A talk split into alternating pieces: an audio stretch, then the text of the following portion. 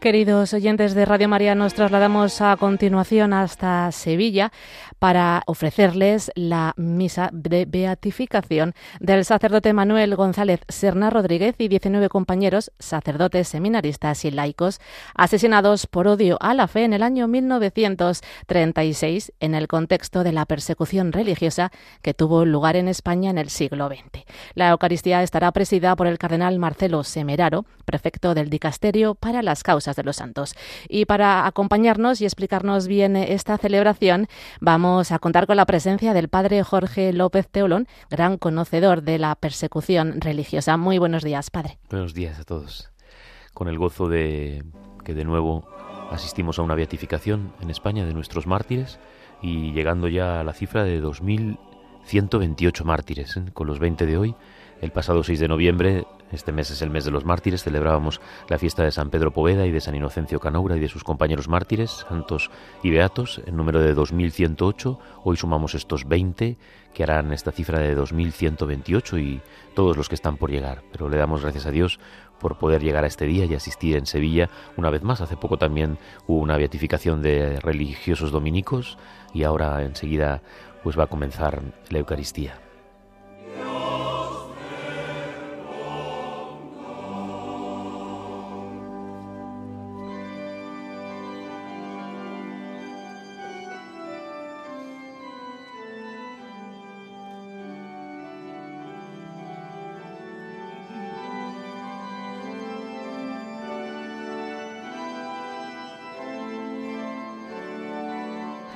Comienza la Santa Misa, pues, con la procesión de entrada y estamos escuchando Cante la tierra al Señor, un himno compuesto por Giardini, que ha adaptado Herminio González Barrio Nuevo, tocado a órgano.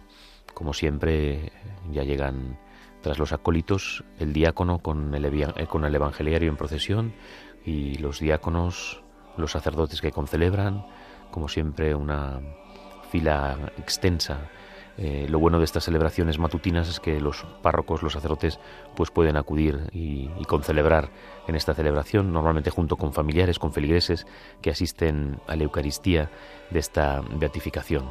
Enseguida los canónigos de la catedral, normalmente a veces también revestidos de casulla, pues los párrocos que tienen a mártires eh, son de pueblos de Sevilla, de pueblos de Huelva y a veces pues eh, se les invita a esta celebración especial que han vivido durante años, a veces durante décadas, esperando que llegase este momento las familias y, los pueblos, las parroquias también muchas veces con peregrinaciones. Después, eh, tras la beatificación, pues hay misas de acción de gracias en todas partes y están los cuerpos, las reliquias, eh, suele acudir el obispo para una primera celebración especial y bueno, pues asistimos a este momento, como decía al principio, con este deseo de, unirnos de toda la Iglesia de España. Es verdad, son beatos, pero pues también que poco a poco afecta, entre comillas, a, la Iglesia universal, porque nuestros mártires aquí en España se unen a todos los mártires, ¿no? Como recordamos tantas veces, que ahora mientras nosotros estamos con gozo celebrando esta fiesta, los sacerdotes siguen llegando hasta el altar para besarlo e iniciar la Eucaristía, pues hay mucha gente que está en la cárcel y que está sufriendo persecución ahora, en estos mismos momentos. El mes pasado eh, quemaron vivo a un seminarista en Nigeria y estamos dando, por desgracia, constantemente noticias de situaciones de violencia, de persecución, de cárcel. Por eso que esta historia, eh, junto con la de los primeros siglos, toda la sangre derramada en la historia de la Iglesia, en este periodo glorioso de 1934 a 1939 en la que se derramó tanta sangre martirial y ahora en nuestros días. O sea que la vida de los mártires está presente, no es algo además histórico. Nosotros empezamos fuertes ya desde por la mañana, no hacemos memoria histórica, estamos poniendo la mirada en el cielo porque la Iglesia nos dice que estos mártires están en la vida eterna y en este mes que también es el mes de los santos nos encomendamos a ellos con el gozo de poderles contemplar, de poder pedir su protección, de pedir milagros. Eh, bueno, vamos despacio porque hoy es la beatificación, ¿no? Pero enseguida de encomendarnos a ellos. Hay más de dos mil beatos pues esperando milagros para que les podamos hacer santos, ¿no? Pues conocer sus vidas, poder poder intimar con ellos. Es, otra amistad, es la, la, de los amigos de Dios, ¿no? la de los que están en el cielo con nosotros, que necesitamos su protección para la iglesia de Sevilla, para la iglesia de cada uno de sus pueblos, de Sevilla, de Huelva, como digo, pero para toda la iglesia de España. ¿no? Como decía al principio, una larga fila de, de concelebrantes que llegan hasta el altar para comenzar la Santa Misa. Porque, Padre, eh, decimos a nuestros o informamos a nuestros oyentes de que estos 20 mártires que van a ser beatificados no son todos religiosos, sino que eh, hay sacerdotes, seminaristas, una fiel cristiana laica y ocho fieles cristianos, entre los que hay de distintas profesiones. Así es, las edades, los trabajos, el que sean seglares también, ¿no? Es verdad que pues el, el grosso de la persecución, hablamos casi de 7.000 obispos, sacerdotes, religiosos, religiosas, eh, pero pues también hay muchísimos seglares, ¿no? Que tardarán más en llegar a los altares, a veces es más difícil pues poder certificar el martirio, ¿no? Pero aquí pues encontramos un grupo muy completo, ¿no? Como dices, de sacerdotes, de fieles, un seminarista que, que aunque es fiel, fiel laico, pero que ya se preparaba para ser sacerdote con su padre, una mujer que era sacristana con 68 años, ¿no? Vidas que, que, nos siguen eso, pues alentando a los oficios que cada uno tenga, hay un farmacéutico, pues a los oficios que cada uno tenga, ¿no?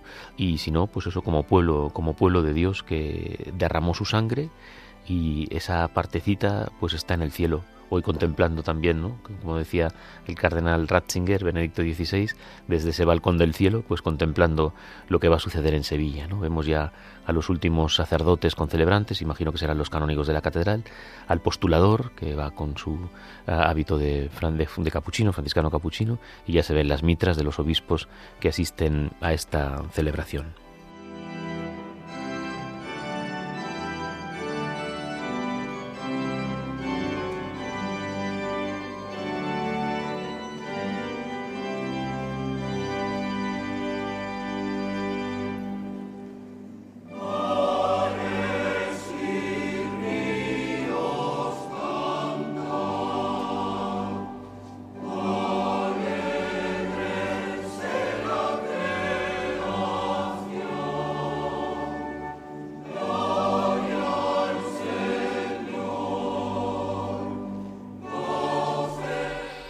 Obispos de la provincia eclesiástica de, Andalucía, el señor Nuncio, que está ya justo en los últimos concelebrantes, eh, parecía don Demetrio, el obispo de Córdoba, y ahora ya llegando al altar el cardenal Semeraro, que va a ser quien en nombre del Santo Padre, esto se hace por delegación, es el Papa el que, el que beatifica, el que canoniza por supuesto, pero cuando eh, no asiste él, pues en su nombre el prefecto, normalmente hay alguna excepción, pero normalmente es el prefecto para las causas de los santos, ahora del dicasterio de las causas de los santos, pues preside en nombre del Santo Padre.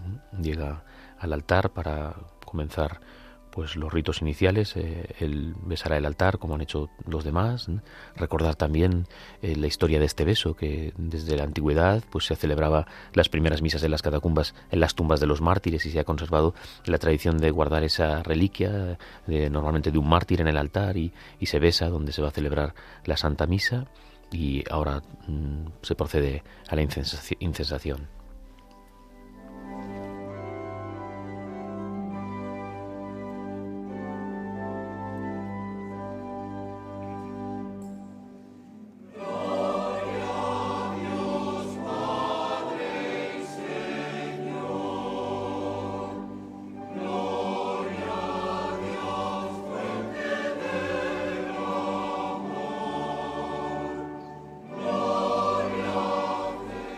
Las clases de liturgia de Radio María son muy buenas, pero muchas veces nos preguntan por el tema de la incensación y por qué se ha seguido conservando, ¿no? Y bueno, pues recordar pues esos ritos de purificación con los que comienza enseguida la Eucaristía para pues presentarnos, incluso aunque estemos preparados, dignos para comulgar, pues mm, renovar esa limpieza ante el Señor, ¿no? Y el, incienso pues siempre se consideraba eso con ese sentido de purificación.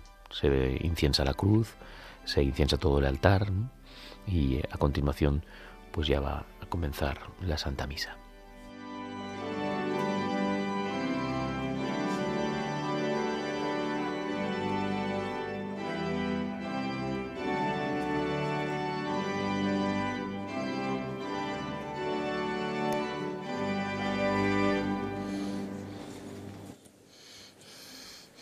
En el nombre del Padre y del Hijo y del Espíritu Santo. Amén.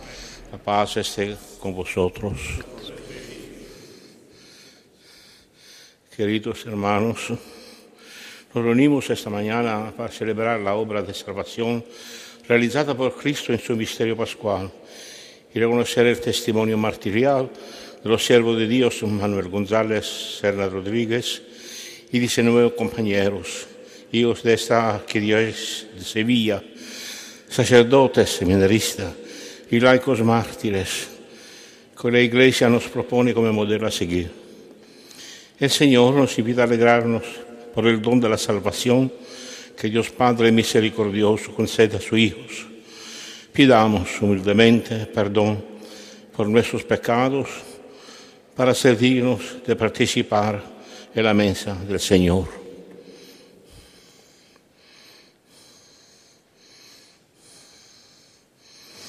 Yo confieso ante Dios Todopoderoso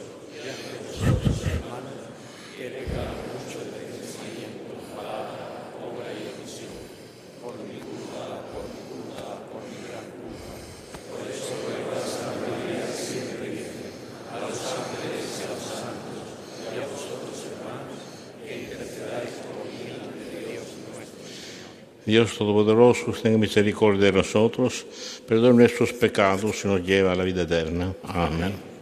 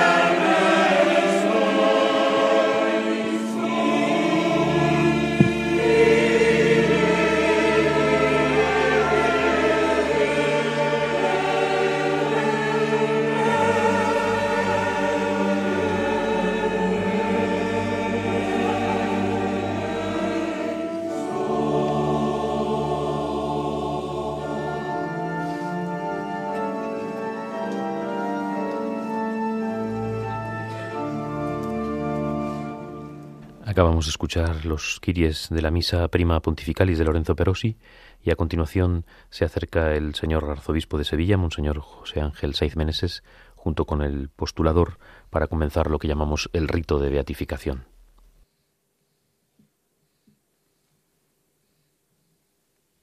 El arzobispo de Sevilla se dirige a Lambón para tener esta primera locución.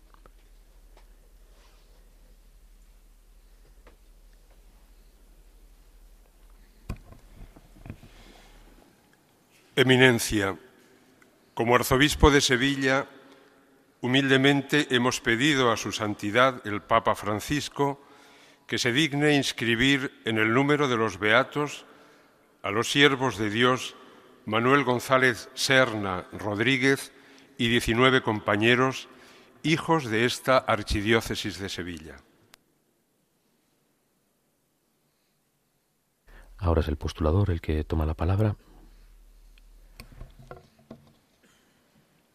Beatificación o declaración de martirio de los siervos de Dios Manuel González Serna y 19 compañeros, sacerdotes, diocesanos, seminaristas, fieles laicos y laicas, los hechos y sus circunstancias.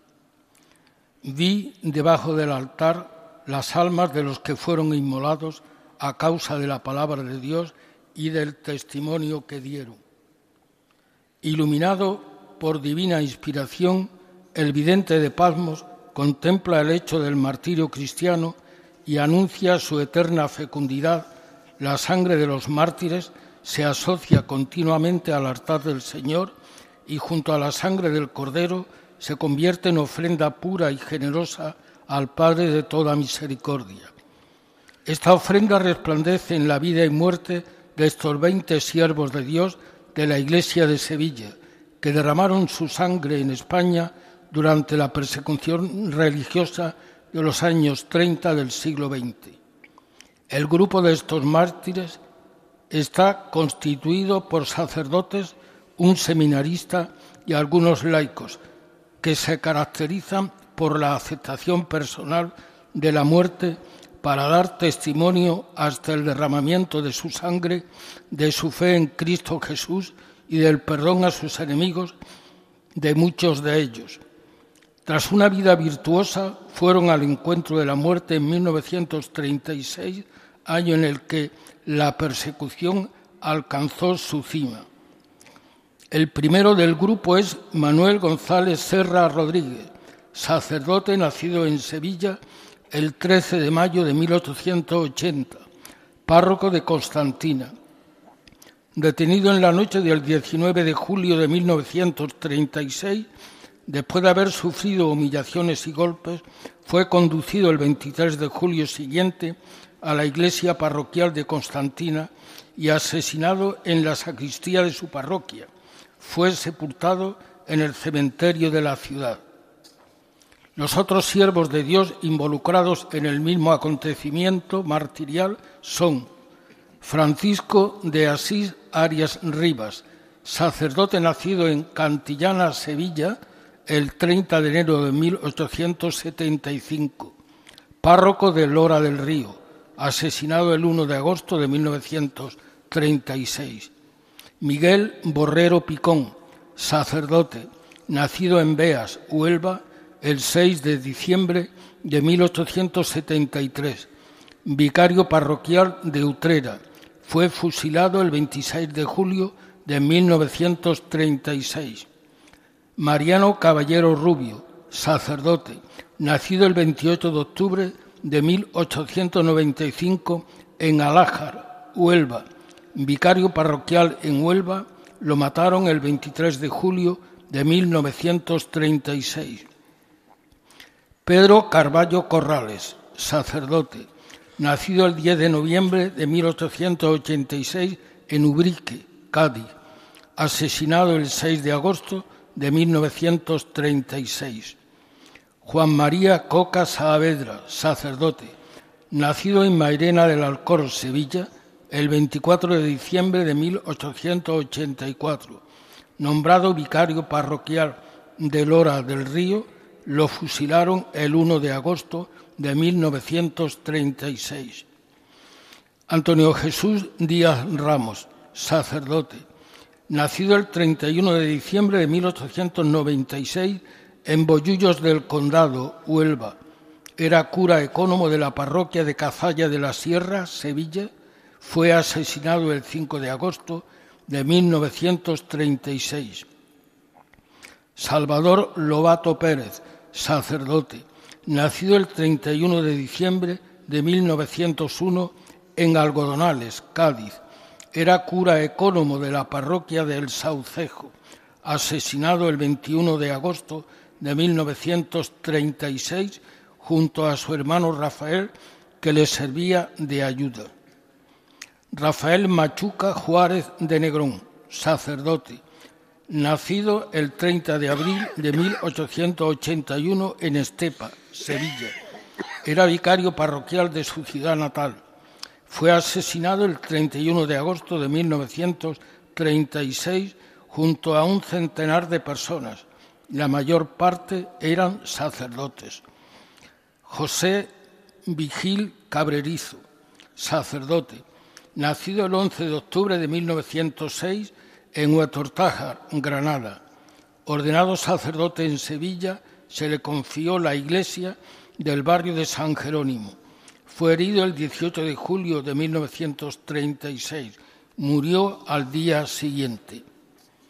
Enrique Palacios Monrabá, seminarista, nacido el 3 de abril de en Cazalla de la Sierra, Sevilla, asesinado el 5 de agosto de 1936 junto a su padre Manuel Palacios Rodríguez. María Dolores Sobrino Cabrera, casada, sin hijos, nacida el 19 de abril de 1868 en Constantina, Sevilla, fusilada el 23 de julio de 1936.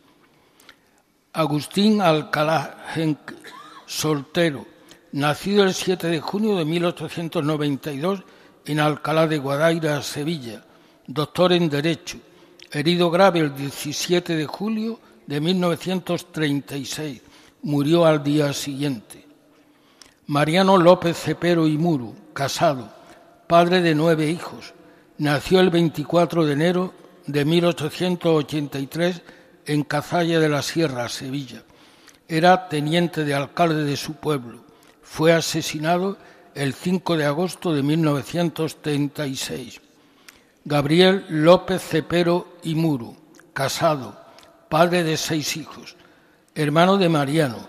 Nació en Sevilla el 22 de agosto de 1874.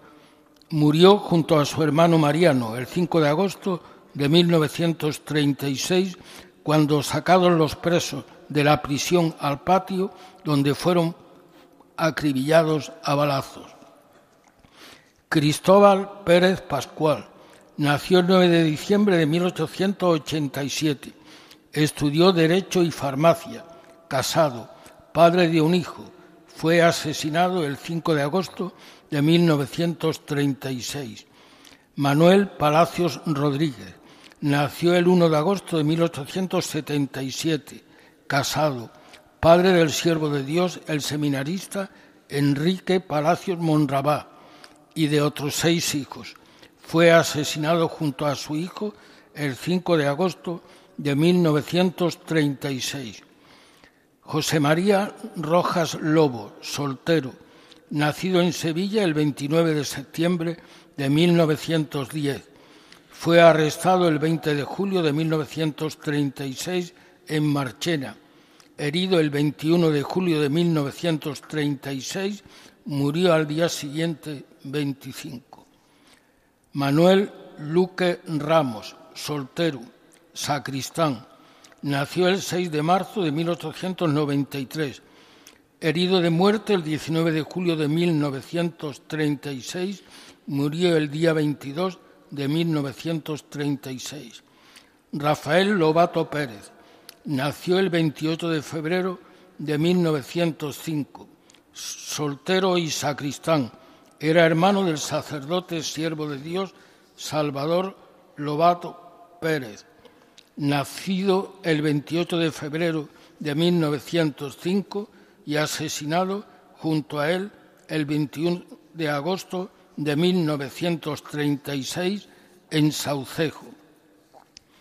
La muerte de los siervos de Dios, acaecida en diversos lugares, Constantina, Lora del Río, Utrera, Huelva, Guadalcanal, Cazalla de la Sierra, El Saucejo, Málaga, Guadaira, Marchena y Sevilla, fue inmediatamente comprendida por el pueblo cristiano como un auténtico martirio y muchos comenzaron a invocarlo como intercesores ante el trono del Señor.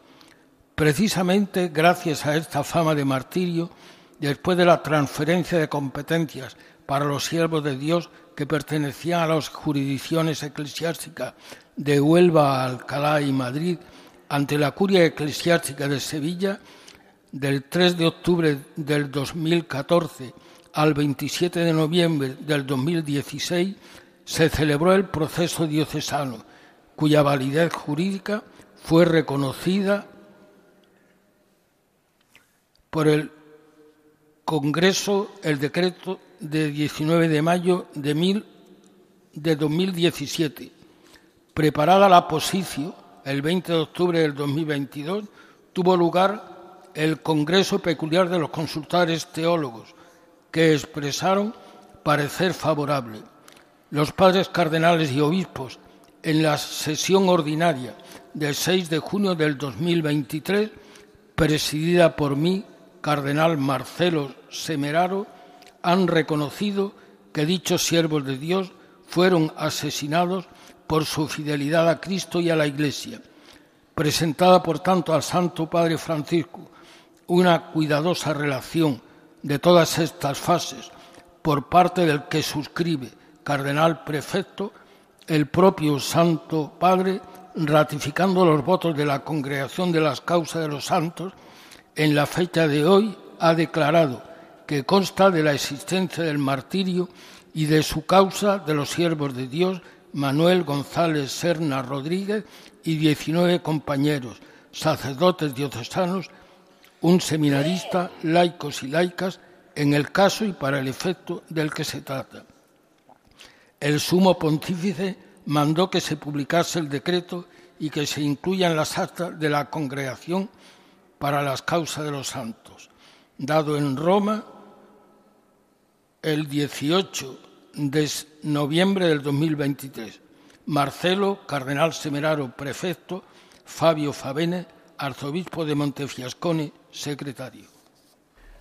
Acabamos de escuchar al padre capuchino Alfonso Ramírez Peralbo, que es el postulador para este proceso de beatificación. Estamos en Sevilla asistiendo a las beatificaciones de 20 mártires. Su representante en esta celebración, el cardenal Marcelo Semeraro, prefecto del Dicasterio de las Causas de los Santos, da ahora lectura a la carta apostólica en la que su santidad inscribe en el libro de los Beatos a los siervos de Dios que dieron su vida en defensa de la fe. Nos ponemos de pie.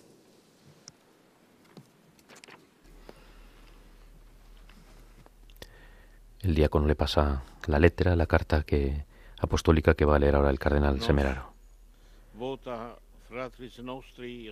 Nos, acogiendo el deseo de nuestros hermanos José Ángel Saiz Meneses, arzobispo metropolitano de Sevilla, así como de otros muchos hermanos en el episcopado y de numerosos fieles, Después de haber consultado el parecer del dicasterio para las causas de los santos, con nuestra autoridad apostólica concedemos que, que los venerables siervos de Dios, Manuel González Serna Rodríguez, presbítero diocesano, y 19 compañeros, presbíteros diocesanos, seminarista, hombres y mujeres cristianos, mártires, que en la variedad de carismas y ministerios unánimes llegaron a amar a Cristo sobre todas las cosas, que no tuvieron miedo de dar su vida por Él. De ahora en adelante pueden ser llamados beatos y que se pueda celebrar su fiesta el 6 de noviembre de cada año, en los lugares y según las normas establecidas por el derecho.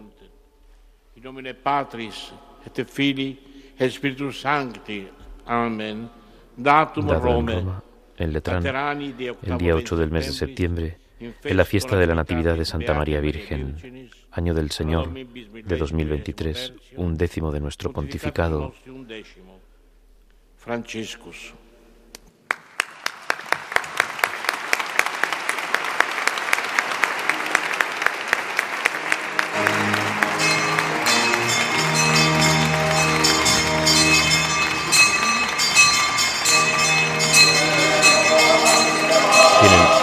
Tiene lugar ahora la aclamación, la mostración del nuevo retablo. Se trata de un cuadro pintado por el profesor y pintor Juan Palomo, con el rostro de los mártires que acaban de ser beatificados.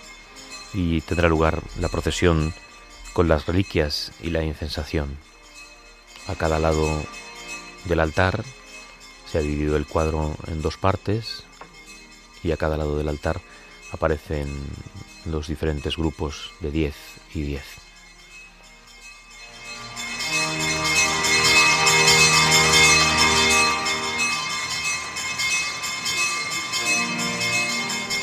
Por el pasillo central comienza la procesión con las reliquias que son llevadas hasta el altar para ser veneradas, una arqueta normalmente con, con restos óseos de algunos de los mártires. Muchas veces es difícil recuperar sus cuerpos, otras veces no, depende de la situación. A veces están en fosas comunes y normalmente pues se recogen, si puede ser de todos, si no pues de algunos de ellos, pues las reliquias que pueden ser veneradas, como lo serán en las distintas parroquias y en los distintos lugares con aquellos que se pueda.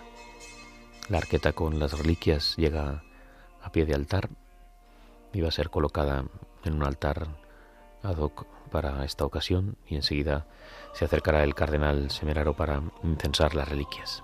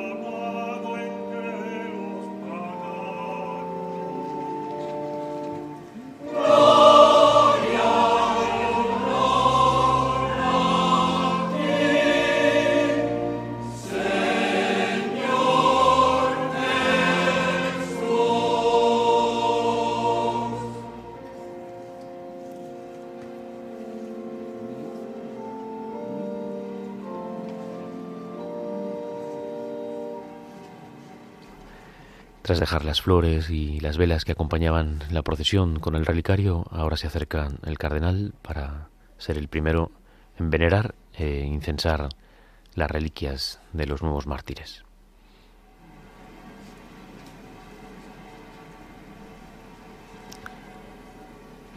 El anabeta coloca el incienso en el incensario y el acólito se lo entrega para incensar las reliquias.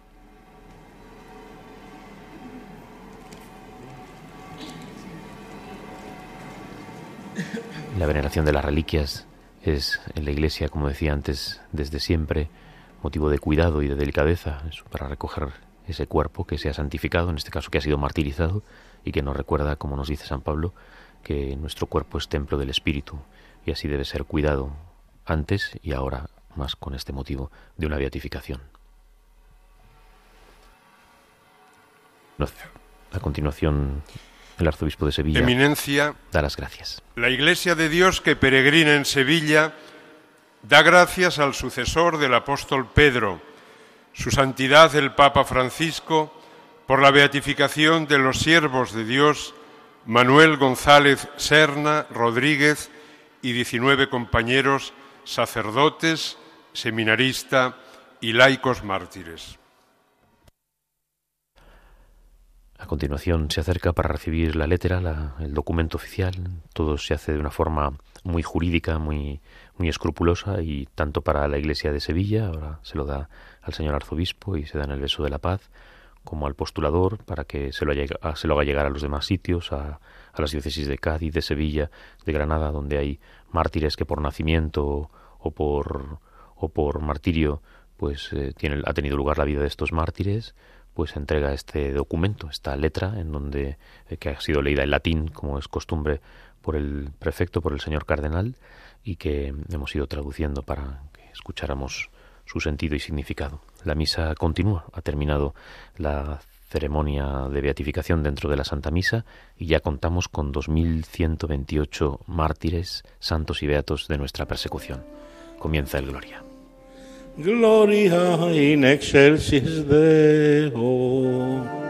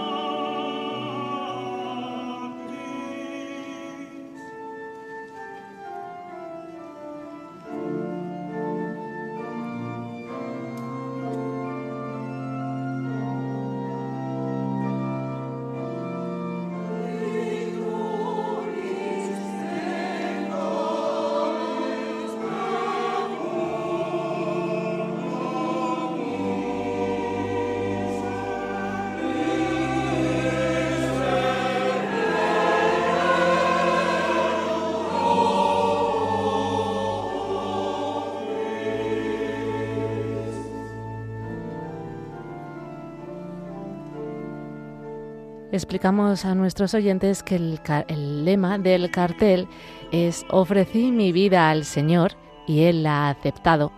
Con este cartel se quiere expresar el triunfo sobre el mal y la muerte.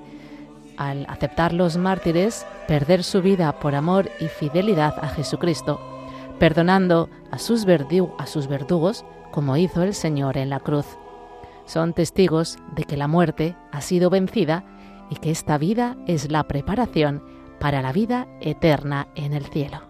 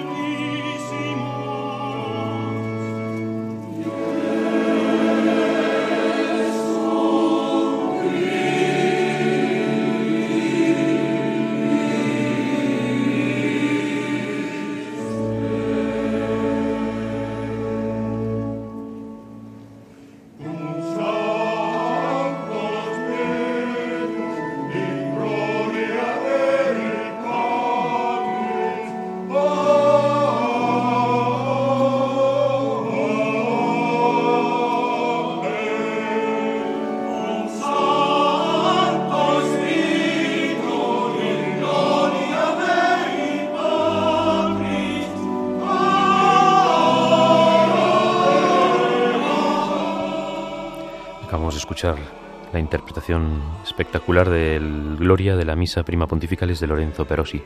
Ahora a continuación tendrá lugar, como es normal en la Santa Misa, la llamada oración colecta, pero es la primera vez que en este caso el cardenal invoca y ora implicando la protección del Beato Manuel González Serna Rodríguez y de sus compañeros que acaban de ser beatificados.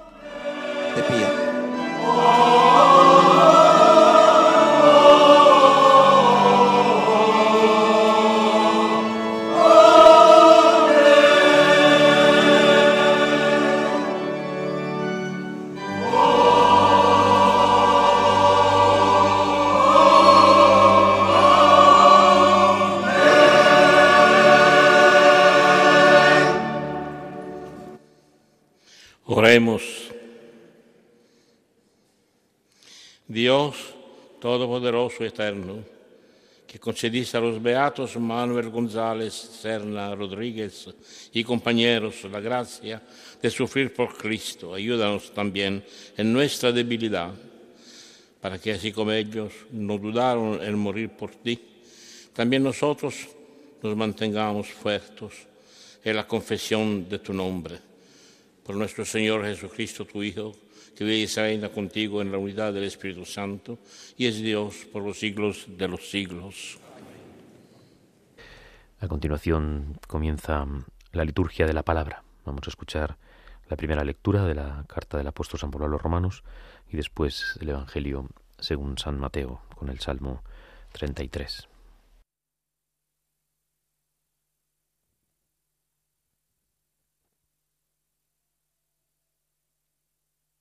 Lectura de la carta del apóstol San Pablo a los romanos. Hermanos, habiendo sido justificados en virtud de la fe, estamos en paz con Dios por medio de nuestro Señor Jesucristo, por el cual hemos obtenido además, por la fe, el acceso a esta gracia en la cual nos encontramos y nos gloriamos en la esperanza de la gloria de Dios. Más aún, nos gloriamos incluso en las tribulaciones, sabiendo que la tribulación produce paciencia, la paciencia virtud probada, la virtud probada esperanza, y la esperanza no defrauda, porque el amor de Dios ha sido derramado en nuestros corazones por el Espíritu Santo que se nos ha dado. Palabra de Dios.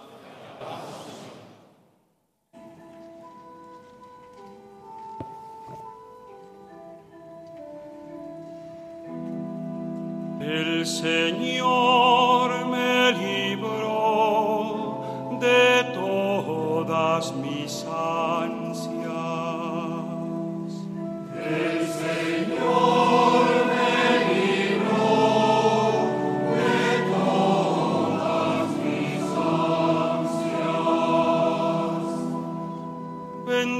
al Señor en todo momento.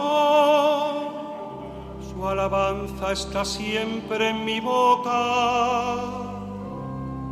El alma se gloria en el Señor. Que los humildes lo escuchen y se alegren.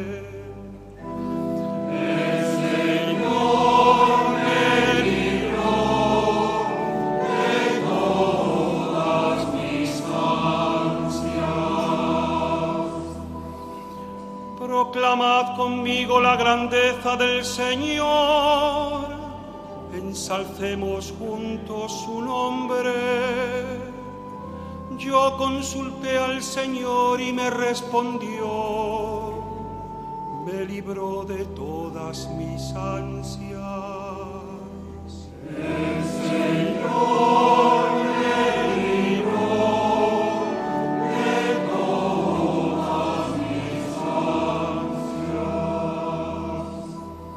contempladlo y quedaréis radiantes, vuestro rostro no se avergonzará. Si el afligido invoca al Señor, Él lo escucha y lo salva de sus angustias. El Señor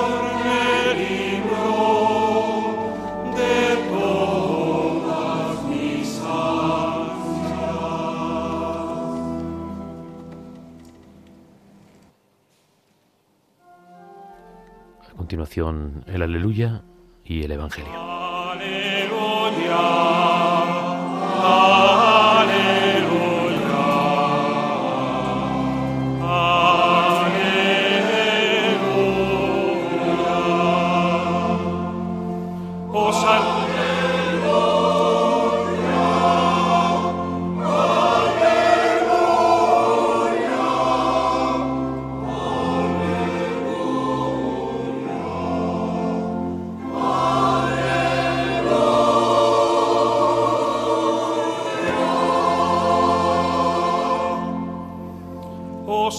Compadecer ante gobernadores y reyes por mi causa, para dar testimonio ante ellos y ante los gentiles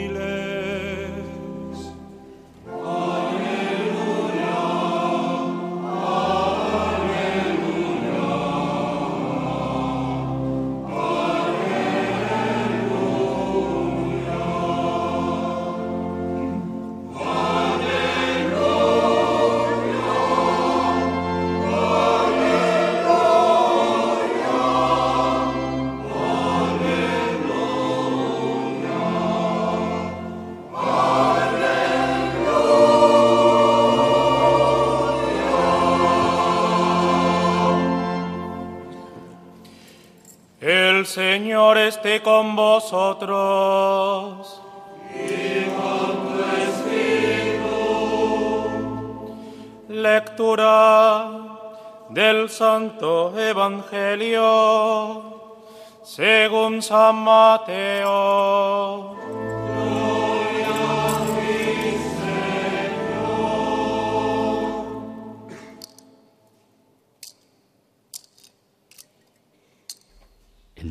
inciensa el, el Evangelio antes de su lectura, de su proclamación. En aquel tiempo dijo Jesús a sus apóstoles, Cuidado con la gente, porque os entregarán a los tribunales, os azotarán en las sinagogas y os harán comparecer ante gobernadores y reyes por mi causa, para dar testimonio ante ellos y ante los gentiles. Cuando os entreguen, no os preocupéis de lo que vais a decir o de cómo lo diréis. En aquel momento se os sugerirá lo que tenéis que decir, porque no seréis vosotros los que habléis, sino que el Espíritu de vuestro Padre hablará por vosotros. El hermano entregará al hermano a la muerte, el padre al hijo. Se rebelarán los hijos contra sus padres y los matarán. Y seréis odiados por todos a causa de mi nombre, pero el que persevere hasta el final se salvará. Palabra del Señor.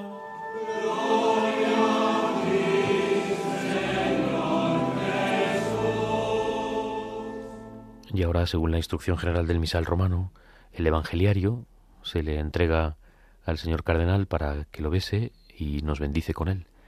El evangeliario no es el sagrario, no es el sacramento, pero sí que en este momento recibimos la bendición de la palabra de Dios sobre nuestras personas. Se lo entrega al diácono y ahora comienza la homilía.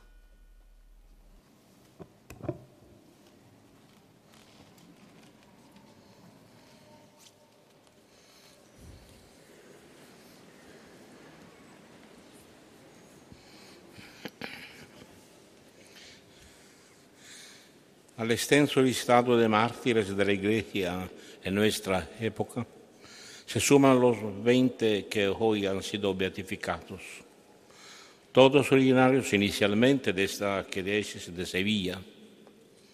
Son un ejemplo audicional de esa santidad martirial de la que habló el Papa Francisco el pasado jueves en la audiencia a los participantes en la conferencia sobre el tema La dimensión comunitaria de la santidad, organizada por el Dicasterio de las Causas de los Santos. También estuvo presente su arzobispo, que saludo con afecto fraterno, junto con el señor nuncio apostólico y con los demás obispos presentes, los presbíteros y diáconos, y todos ustedes, queridos hermanos y hermanas. La muerte violenta de nuestros mártires se sitúa, como sabido, en el contexto de la persecución religiosa española, que también afectó a este territorio. Los periodos individuales estuvieron acompañados de la destrucción de imágenes sagradas, incendios de la iglesia y otros edificios religiosos. La mayoría son sacerdotes, los demás son fieles laicos, y entre ellos uno con su hijo a un seminarista. También hay una mujer que muy activa en las obras de caridad, era colaboratore del párroco, Manuel González Serna Rodríguez, líder de este grupo. Él, para dar testimonio de su fe, quiso ser fusilado junto al Evangelio. Otro sacerdote, Miguel Borrero Picón, en el momento del martirio quiso llevar la sotana para mostrar públicamente su identidad. La muerte de los demás ocurrió de diversas formas. Sin embargo, todos en el momento decisivo aceptaron la muerte como expresión de su fidelidad a Cristo. Durante los cinco días de cautiverio, el sacerdote Juan María Coca Saavedra ejerció el ministerio de la reconciliación. Otros rezaban y se recortaban mutuamente, expresando también palabras de perdón para sus verdugos. ¿De qué sirve, sin embargo, continuar con tales detalles? Cuando San Ambrosio predicaba en Milán sobre el martirio de la Virgen Inés, dijo, lo llamo mártir, no es suficiente. Por otro lado, hemos escuchado la página del Evangelio que dice, os entregarán a los tribunales. Cuando os entreguen, no os preocupéis de lo que vais a decir o de cómo lo diréis. En aquel momento se os lo que tenéis que decir no son realmente palabras que tranquilizan. Nos hace comprender, en primer lugar, una cosa. Venerar a los mártires y considerar su suerte y los sufrimientos sufridos por la coherencia cristiana, incluso en la persecución, no debe distraernos de apartarnos, de reaccionar sobre nuestra condición cristiana. Una cosa que debe entenderse de inmediato. Jesús no es un vendedor de ilusiones, no es un propagandista que muestra a sus clientes todo fácil y al alcance de la mano. La vida cristiana no es un paseo, sino una misión arriesgada. Aquí no hay nadie pagado por aplaudir come en los espectáculos terrenales. De hecho, Jesús, como escuchamos durante la proclamación del Evangelio, advierte que incluso los lazos familiares pueden verse comprometidos por el seguimiento de Él. La segunda cosa a entender es que Jesús pide a sus discípulos que sean semejantes en todo, incluso en el sufrimiento por último, asegura una cercanía interior que reconfortará, la del espíritu. Por eso el cristiano no debe dejarse intimidar, sino mantener la confianza. De las aflicciones también habló San Pablo en el pasaje de la carta a los romanos que se acaba de leer. Él ha colocado todo bajo el signo de la esperanza. La esperanza no defrauda, porque el amor de Dios ha sido derramado en nuestros corazones por el Espíritu Santo que se nos ha dado. También aquí, al igual que en el Evangelio, se trata la presencia del Espíritu. Es la promesa de Dios. El apóstol quiere decirnos que todo, incluso el sufrimiento y la prueba, puede adquirir un significado en la perspectiva cristiana. Al menos nos dice que no vale la pena considerarnos verdaderamente superhombres, victoriosos eternos. Dejemos eso para las ficciones televisivas. Las pruebas de la vida, en cambio, pueden ayudarnos a madurar y teniendo en cuenta nuestra fragilidad, no vivir compitiendo con nuestras fuerzas, sino compartiendo nuestras debilidades. Nos ayudan a abrirnos a una comunión humana. Hay un antiguo himno cristiano en honor a los mártires que comienza alabando a estos testigos de Cristo, de ellos que, inflamados por un verdadero amor, fueron más fuertes, fuertes que el temor humano a la muerte, y que después de haber sufrido el martirio, ahora están en el cielo y disfrutan de la alegría sin fin. Sin embargo, inmediatamente después, el himno pasa a considerar la situación en la que cada uno de nosotros se encuentra. Afirma que para todos hay una condición de martirio y enumera tres formas. La primera es profide mortis passio, es decir, sufrir la muerte por motivo de la fe cristiana.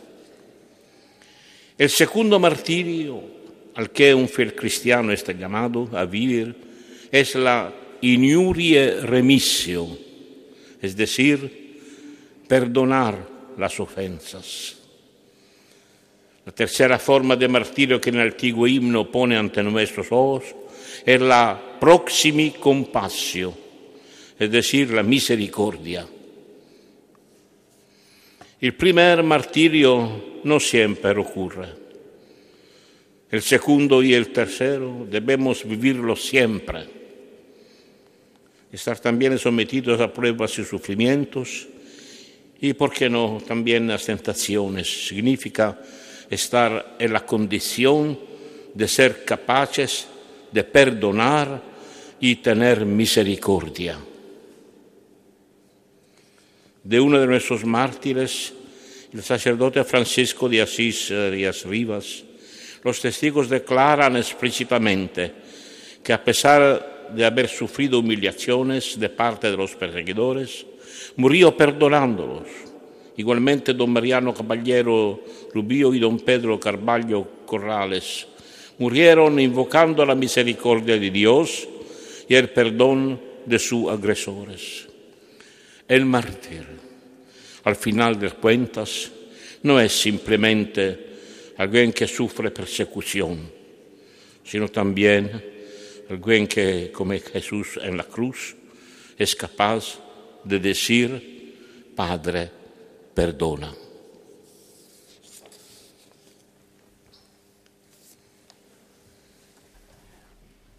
Termina de esta forma tan significativa la humilía del cardenal Semeraro. Padre, perdona, perdónalos porque no saben lo que hacen. Hemos escuchado con atención estas palabras de la humilía del cardenal en la que ha puesto de manifiesto el testimonio de los mártires, ¿no? con esa expresión. Digo que es mártir, ya es suficiente, hablando de Santa Inés, pero hablándolo de nuestros mártires. A continuación prosigue mm, esta parte de la Eucaristía.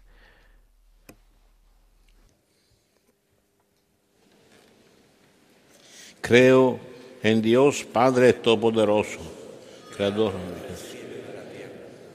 Creo en Jesucristo, su único Hijo, nuestro Señor, que fue concebido por obediencia del Espíritu Santo. Nació de Santa María Virgen, padeció bajo el poder de Poncio Pilato, fue crucificado, muerto y sepultado, descendió a los infiernos. Al tercer día resucitó de entre los muertos subió a los cielos y está sentado a la derecha de Dios, Padre Todopoderoso, desde el día de venir a juzgar vivos y muertos. Creo en el Espíritu Santo, la Santa Iglesia Católica, la comunión de los santos, el perdón de los pecados, la resurrección de la carne y la vida eterna. Amén. Con humildad y confianza, oremos a Dios que es siempre compasivo y misericordioso con los que lo invocan.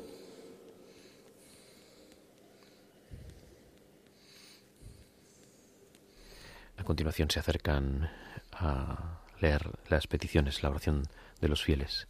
Normalmente son familiares de los, de los propios mártires.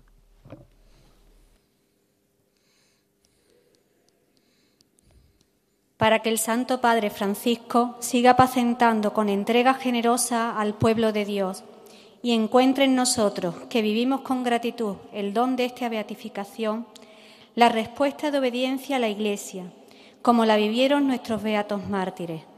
Roguemos al Señor. Señor, escucha y ten piedad.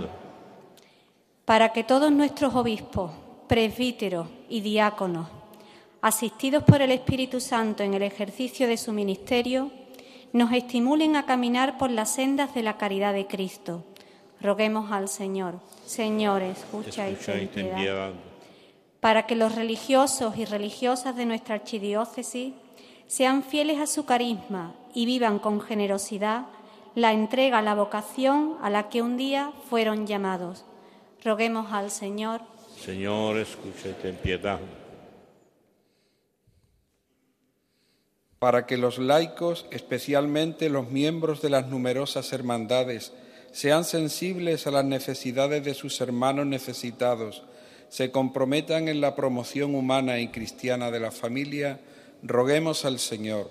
Señor, escucha y ten piedad para que el Espíritu haga resonar en el corazón de los jóvenes de nuestra archidiócesis, por el testimonio de nuestros mártires, la invitación de Jesús a seguirlo radicalmente, roguemos al Señor. Señor, escucha y ten piedad. Dios Todopoderoso y Eterno, mira compasivo nuestra debilidad extiende sobre nosotros tu mano poderosa. Por Jesucristo nuestro Señor. Amén. Continúa la Santa Misa y comienza ahora la parte de la liturgia eucarística con eh, los diáconos y acólitos que preparan el altar para traer el pan y el vino. Entre los testimonios que ha citado el señor cardenal y también el, el capuchino padre Alfonso Ramírez, el postulador, pues hablaban de una seglar, de una laica. Se trata de una sacristana anciana para ese momento, tenía 68 años, una mujer que entregó su vida y que pues su nombre María Dolores Sobrino Cabrera, como se ha dicho, pues era fiel colaboradora del párroco, trabajaba como sacristana, también hay otro sacristán que estaba eh, en la capellanía de unas monjas, pero ella también trabajaba como sacristana y bueno, pues eso cuántas mujeres nuestras buenas en tantísimas parroquias de España pues tienen este oficio de sacristanas y de tenerlo todo preparado. A veces que los sacerdotes vamos con carreras y nos lo encontramos todo dignamente preparado y el cuidado de los manteles y, de todos los materiales litúrgicos, todo preparado para empezar la Eucaristía, el vino, el, agua, todo. Un oficio dignísimo en el que hombres y mujeres en España pues siempre han estado como sacristanes y sacristanas, ¿no? con lo cual pues también pues un recuerdo para ellos y esta nueva patrona, una mujer andaluza que va a servir para que ellos se puedan encomendar en sus tareas, sobre todo por esa palabra de Jesús también en el Evangelio de la perseverancia, ¿no? Es una mujer con 68 años al final de la vida, muchas veces que ya parece que no tenemos nada más que hacer y sin embargo que en esa hora llegue el martirio. Fue asesinada el mismo día y en el mismo lugar que el párroco, el titular del grupo, González Serna, don Manuel, el siervo, el, beato, perdón ya, el beato Manuel González Serna y Rodríguez, y una vez martirizados, cuenta el relato que profanaron ambos cadáveres y los dejaron en las calles hasta el día siguiente en que un camión los llevaba al cementerio. Era, se repite muchísimo que unos los fusilaban y avisaban por dónde habían ido sembrando cadáveres y después un camión al día siguiente iba recogiendo los cuerpos. Pues mientras el señor cardenal inciensa el altar para continuar con la Eucaristía, se vuelve a acercar a las reliquias, al Cristo que, que preside la Eucaristía, una cruz que siempre es incensada en primer lugar, y ahora se acercará a las reliquias para incensarlas, pues continuamos con el relato de estas historias de mártires que ponen en evidencia pues la edad temprana del seminarista que tenía 19 años, o como digo, la de la sacristana con 68 años. Ahora el diácono inciensa al señor cardenal y todo el pueblo de Dios se pone en pie, primero los señores obispos, el señor nuncio, señor arzobispo de Sevilla, los obispos del arzobispo de Granada, los señores obispos de la provincia eclesiástica de Andalucía, de Sevilla, de Granada y también el obispo auxiliar de Madrid, Monseñor Martínez Camino, y después todo el pueblo de Dios, que también es incensado por el diácono. Continúa la Santa Misa.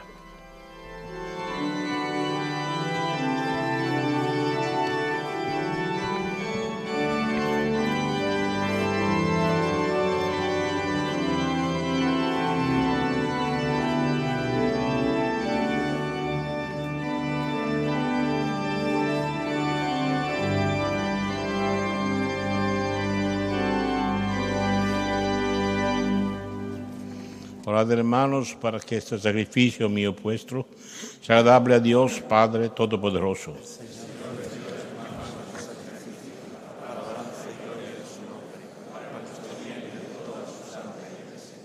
Recibe, Señor, los dones de tu pueblo, ofrecidos en honor de la pasión de tus santos mártires, y lo que dio fortaleza la persecución a los beatos Manuel Gonzalo Serna y compañeros, nos también nos dé también a nosotros constancia en las adversidades, por Cristo nuestro Señor. El Señor esté con vosotros. Levantemos el corazón. Demos gracias al Señor nuestro Dios. Es justo y necesario. En verdad es justo y necesario es nuestro deber y salvación darte gracias siempre y en todo lugar, Señor, Padre Santo, Dios Todopoderoso y Eterno. Porque la sangre de los gloriosos mártires Manuel González, Serna y compañeros, derramada como la de Cristo, para confesar tu nombre, manifiesta las maravillas de tu poder. Pues en su martirio, Señor, ha sacado fuerza de lo débil, haciendo de la fragilidad tu propio testimonio por Cristo nuestro Señor. Por eso, con las virtudes del cielo, te aclamamos continuamente en la tierra, alabando tu gloria sin cesar.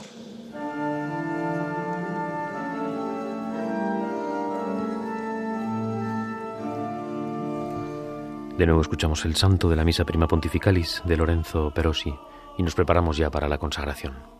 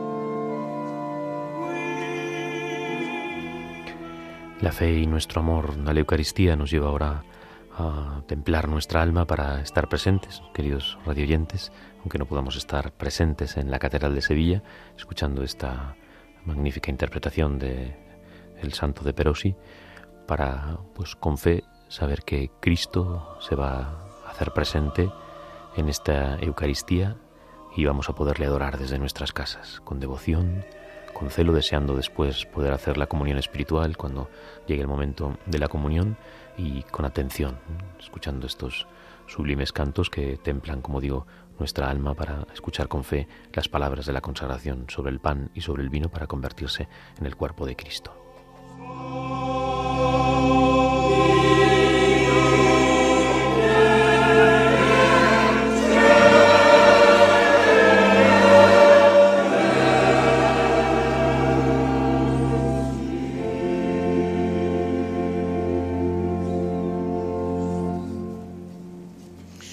Santo eres en verdad, Padre, y con razón te alaban todas tus criaturas, ya que por Jesucristo tu Hijo nuestro Señor, con la fuerza del Espíritu Santo das vida y, y santificas todo.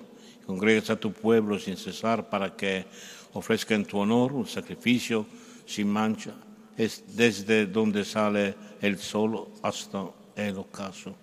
Por eso, Padre, te suplicamos que santifiques por el mismo Espíritu estos donos que hemos separado para ti, de manera que se conviertan en el cuerpo y la sangre de Jesucristo, Hijo tuyo y Señor nuestro, que nos mandó celebrar estos misterios, porque él mismo la noche que iba a ser entregado, tomó pan y dando gracias, lo dijo, lo partió y lo dio a sus discípulos diciendo, tomad y comed todo de él, porque esto es mi cuerpo que será entregado por vosotros.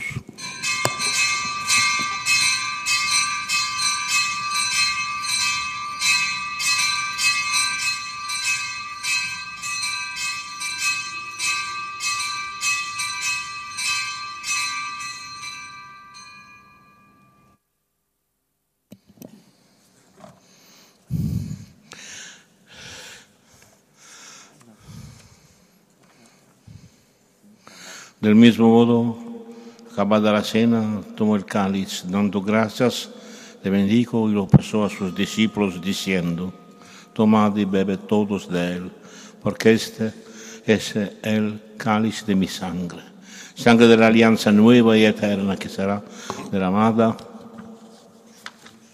por vosotros y por muchos para el perdón de los pecados. Haced esto en conmemoración mía.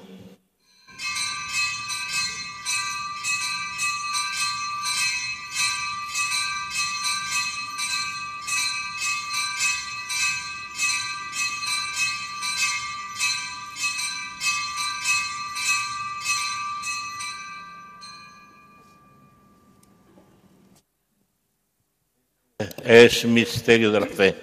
Anunciamos tu muerte, proclamamos tu Así pues, Padre, celebrar ahora el memorial de la pasión salvadora de tu Hijo, de su admirable resurrección y ascensión al cielo, mientras esperamos su venida gloriosa, te ofrecemos esta acción de gracias al sacrificio vivo y santo. De que tu mirada sobre la ofrenda de tu iglesia reconoce en la víctima porque inmolación quisiste devolver tu amistad. Para que, fortalecidos con el cuerpo y la sangre de tu Hijo, y llenos de su Espíritu Santo, formemos en Cristo un solo cuerpo y un solo espíritu. Que Él nos transforme en ofrenda permanente para que gocemos de tu heredad junto con tus elegidos, con María, la Virgen Madre de Dios, su esposo San José, los apóstoles y los mártires, Manuel González Serna y compañeros, y todos los santos, por cuya intercesión confiamos obtener siempre tu ayuda. Te pedimos, Padre, que esta víctima de reconciliación traiga la paz y la salvación al mundo entero. Confirma en la fe y en la caridad a tu iglesia peregrina en la tierra, a tu servidor, el Papa Francisco al cardenal Marcello Semeraro, delegado pontificio para esta celebración, a mi hermano José Ángel, obispo de esta iglesia de Sevilla, a mi indigno siervo tuyo, al orden episcopal, a los presbíteros y diáconos y a todo el pueblo redimido por ti. Atiende los deseos y súplicas de esta familia que has congregado en tu presencia. Reúne en torno a ti, Padre misericordioso, a todos tus hijos dispersos por el mundo, a nuestros hermanos difuntos y a cuantos murieron en tu amistad, recíbelos en tu reino, donde esperamos gozar todos juntos de la plenitud de tu gloria. Por Cristo, Señor nuestro, por quien concedes al mundo todos los bienes. Por Cristo, con Él y en Él, a ti Dios Padre Omnipotente, en la unidad del Espíritu Santo, todo honor y toda gloria por los siglos de los siglos.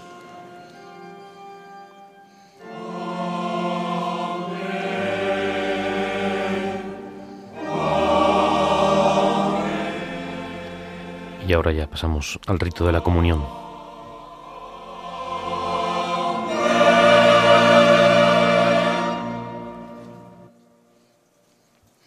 Llenos de alegría por ser hijos de Dios, digamos confiadamente la oración que Cristo nos enseñó. Padre nuestro, santificado sea tu nombre, venga a nosotros tu reino Haz tu voluntad en la tierra como en el cielo. Danos hoy nuestros pan de cada día. Perdona nuestras ofensas, como también nosotros perdonamos que nos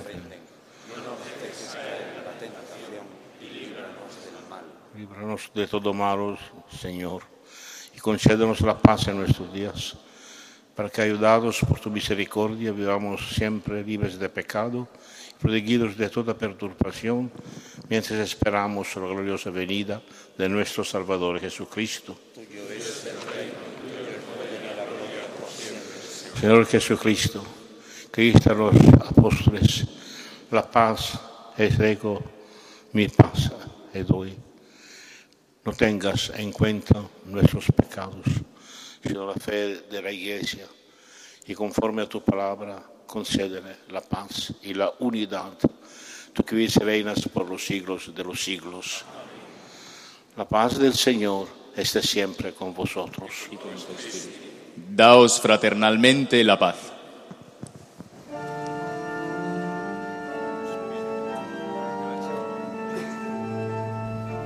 Muy bien, pues escuchamos también de Perosi el Cordero de Dios, de la Misa Prima Pontificalis que hemos escuchado a lo largo de toda la Eucaristía.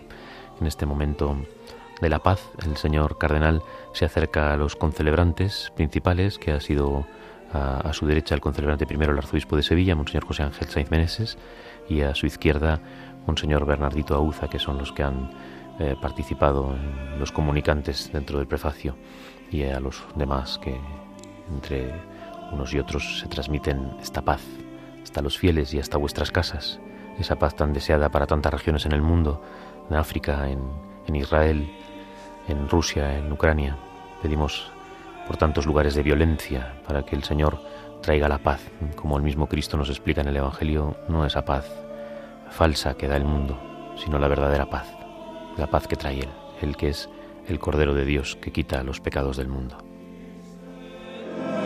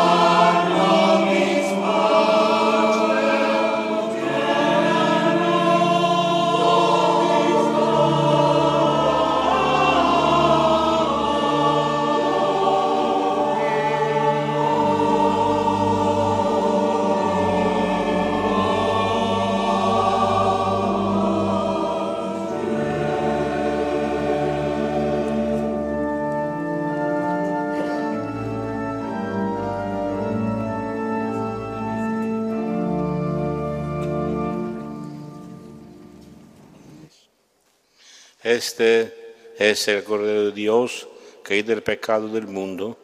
Los olvidados a la cena del Señor.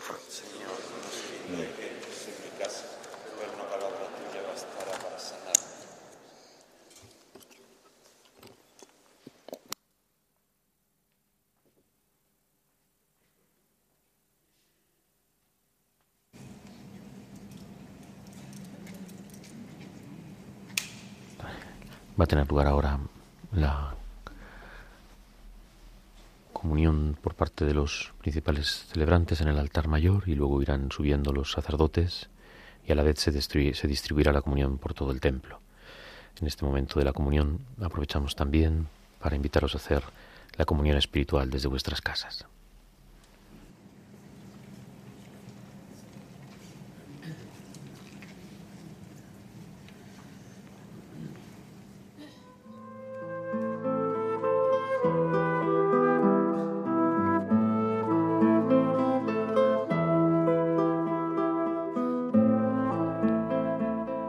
Comunión espiritual. Jesús mío, creo que estás realmente presente en el Santísimo Sacramento. Te amo sobre todas las cosas y te deseo en el interior de mi alma, ya que en este momento no puedo recibirte sacramentalmente. Ven al menos espiritualmente a mi corazón. Estando dentro de mí, yo te abrazo y me uno todo a ti. No permitas nunca que me separe de ti.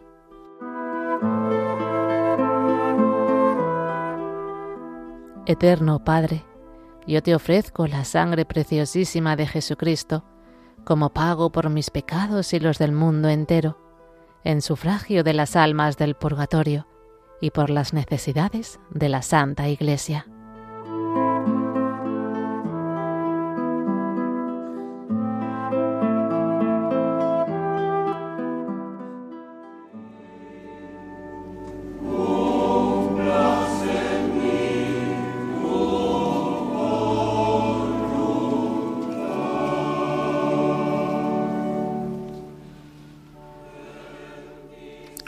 Damos gracias a Dios por llegar a ver en este día esta beatificación de estos nuevos 20 mártires, 10 sacerdotes, un seminarista y nueve laicos.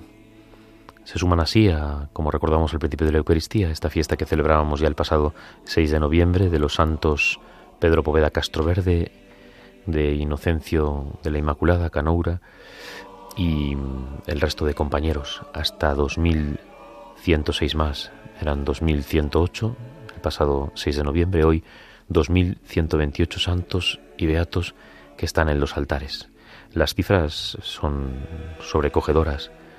Nos hablan los historiadores de esos 7.000, decíamos antes, casi 7.000 obispos, sacerdotes, religiosos, religiosas, unos 3.000 unos 3.000 seglares que a veces pues indicamos que serían muchos más, pero de los que es un poco más difícil demostrar el martirio pero que según las últimas eh, estadísticas ofrecidas por la Conferencia Episcopal, por la Oficina para las Causas de los Santos, que preside Lourdes Grosso, religiosa idente, nos hablan de 1.785 posibles mártires, cuyas causas ya están en Roma, 1.785, más otros 1.678 que están en fase diocesana. O sea que estos más de 2.000 habría que sumar otros más de 3.000 no van a poder llegar todos, todos a los altares, muchas causas no se van a poder mm, llevar a cabo por dificultades obvias, de, falta de testimonios, de falta de testigos, de claridad en el martirio.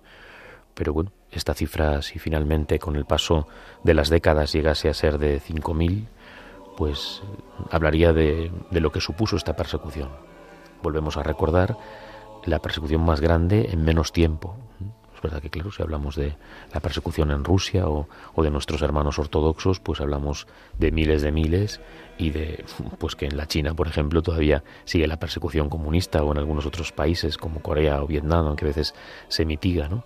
Si hablamos en el tiempo, en el espacio de tiempo de todos esos países comunistas, pues todavía, como digo, no ha terminado, Pero en menos tiempo fue la persecución más dura y sufrida y sobre todo con esa afirmación que recordamos siempre del poeta francés Paul Claudel, y ni una sola defección, ni una sola persona de las que están en procesos o que consideramos como mártires que renegaron de la fe. Es algo muy, muy bonito para, para estos tiempos, ¿no? Recordar pues que nosotros con otras dificultades, a veces pues con leyes inmorales y, y con, con dificultades para poder vivir la fe, pero no, no utilicemos, nosotros no somos una iglesia martirial, pertenecemos a una iglesia martirial, pero como decía antes también, tengamos delicadeza para con aquellos que de verdad están en la cárcel y de, y de verdad están siendo asesinados. A nosotros una vez más los mártires desde el cielo nos, nos, nos imploran, nos empujan, nos, nos sacan los colores también para decirnos que tenemos que estar y trabajar con ímpetu. En este momento de la comunión, pues quería recordar también el caso del que es protomártir de, de la persecución religiosa que acaba de ser beatificado. Se trata del sacerdote José Vigil Cabrerizo y sería, según las notas de toda esta historia, de toda la iglesia perseguida de España, el primer sacerdote en ser asesinado. En la parroquia de San Jerónimo de Sevilla, gastada hoy por los efectos del tiempo, pero aún puede leerse el siguiente texto en una placa que se conserva. Dirigite inímicos vestros. A la buena memoria del señor don Vigil Cabrerizo, presbítero, capellán rector de esta iglesia de San Jerónimo, gravemente herido por los impíos en la persecución marxista en la calle Conde de Ibarra la tarde del 18 de julio de 1936 y que consumó su heroico sacrificio al día siguiente, después de perdonar generosamente a sus verdugos y de rogar a sus padres y hermanas que también los perdonaran, imitando las lecciones del Divino Maestro, exemplum enim de divovis, como dice Juan 13:15 es sobrecogedor este testimonio, incluso este, este, mismo texto, ¿no? porque resume lo que es el mártir. ¿no? Y hay muchos testigos de la fe que ya están en los altares con este tipo de testimonios, ya no solo perdonando en el momento incluso del martirio. Recuerdo muchas veces al beato Guillermo Hernández Plaza en nuestra archidiócesis de Toledo, en las afueras de Toledo, que quiso abrazar al que le iba, quiso saber quién le iba a fusilar y abrazarle. ¿no? Hay, hay relatos sobrecogedores y besando a veces las manos y, y con perdones explícitos. Te perdono, yo te perdono. Pero luego también esto, cuando hay ocasión, es un martirio en dos tiempos, por decirlo así, le fusilan el día 18, pero las heridas le harán mm, mantenerse vivo hasta el día siguiente y muere el 19 de julio, pero es el primer sacerdote fusilado, pues en casa, recomendándole, a veces sucede antes, ¿eh? cuando ya saben que les van a perseguir, saliendo por la puerta, ¿eh? os pido, seglares sacerdotes, os pido que perdonéis, que no haya odio en vuestro corazón. Y así pues hemos recogido el testimonio de muchísimas mujeres y hijos a veces sorprendidos, que no supieron quién habían matado a sus familiares, a su propio padre, a lo mejor lo sabía la madre y lo había ocultado por no crear odio en el pueblo y en la familia. Ejemplos de auténtico perdón del mártir y de la familia. ¿no? Y estas palabras que están en esta iglesia de San Jerónimo de Sevilla, con esta indicación, mientras moría, mientras estaba muriendo a chorros, a sus padres, a sus hermanas, instándoles al perdón, a que no hubiese odio en sus corazones y perdonasen generosamente. Según pues cuenta este impresionante testimonio, a las seis de la tarde entró una partida de comunistas armados de pistolas y de mosquetones en la casa de Conde de Ibarra, en el número 28 de Sevilla, donde residía accidentalmente don José Vigil Cabrerizo, que era el capellán encargado de la iglesia de la barriada de San Jerónimo, que vivía con sus padres y hermanas en busca y persecución, según se decía, y se le llevaron pues detenido. Estos señores defendieron a tiros la agresión, los que estaban en la casa, otros que vivían en ese domicilio, y toda aquella situación irritó aún más a los que querían detenerle y, le, y le, acusaron incluso de fascista. ¿no? Ya en la calle otro grupo de unos 30 comunistas se abalanzó sobre don José, lo registró, le quitó la cartera donde tenía su documentación, varias estampas que solía llevar consigo para dar a los niños y ciento cincuenta pesetas que para misas le acababa de entregar una señora. De todo se apoderaron y al ver las estampas dijeron Este es Beato y le dispararon un tiro en el hombro izquierdo y aunque parecía que con esto se sentían satisfechos, cuando fue abrazado y llevado por sus padres y hermanos hacia casa, los marxistas dijeron No lo dejéis que es el cura de San Jerónimo y metiendo la pistola entre los cuerpos de su madre y hermanas, le dispararon otro tiro en el vientre, cayendo al suelo, mientras decía al, caer al suelo, yo los perdono como Dios nuestro Señor perdonó a sus enemigos, y rogando a los marxistas que no hicieran nada a sus padres y hermanas. En el suelo quisieron rematarle, pero alguien entre, entre aquellos salvajes dijo a las mujeres no hay que tirarles, no hay que dispararlas. e inclinándose uno de ellos le disparó otro tiro en la paletilla izquierda, pretendiendo con ello rematarlo. Quedó tendido en el suelo y él seguía repitiendo ese perdón. Rezad conmigo. Pudieron al final, como relataba al principio, llevárselo a casa. Eh, conservamos los diálogos con su padre, con su madre. Hijo mío, ¿no te duele nada? Y contestaba, papá, a mí no. Yo no pienso sino que mi sangre y la de muchos españoles sea la salvación de España. Y también se le oía decir, Padre mío, perdónalos como yo los perdono. Virgen Santísima, procura que España sea libre del comunismo. Santa Teresita de Jesús, pídele a Jesucristo que se salve España. A las cinco de la mañana preguntó a su hermana Cecilia si iba a oír misa, encargándolo que lo hiciera así y rogase al padre capellán que le trajese la Sagrada Comunión, como así lo pudo hacer, se confesó otra vez y finalmente, el 19 de julio, al día siguiente, fallecería.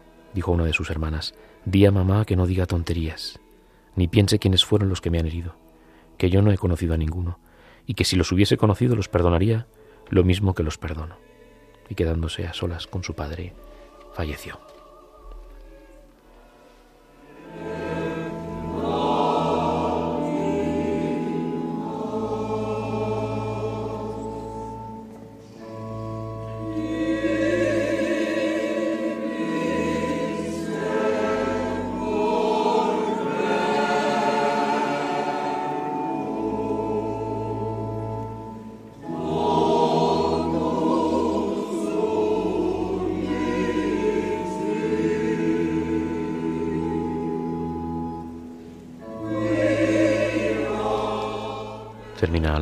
Los pies del altar en las gradas últimas. El cardenal Semeraro y el arzobispo de Sevilla estaban repartiendo la Sagrada Comunión a los últimos fieles. Se han interpretado el M aquí, una canción, un canto de Marco Frisina, que ha adaptado el texto y la armonización Herminio González Barrio Nuevo, y ahora se está interpretando el Adorote Devote de Richard Wagner.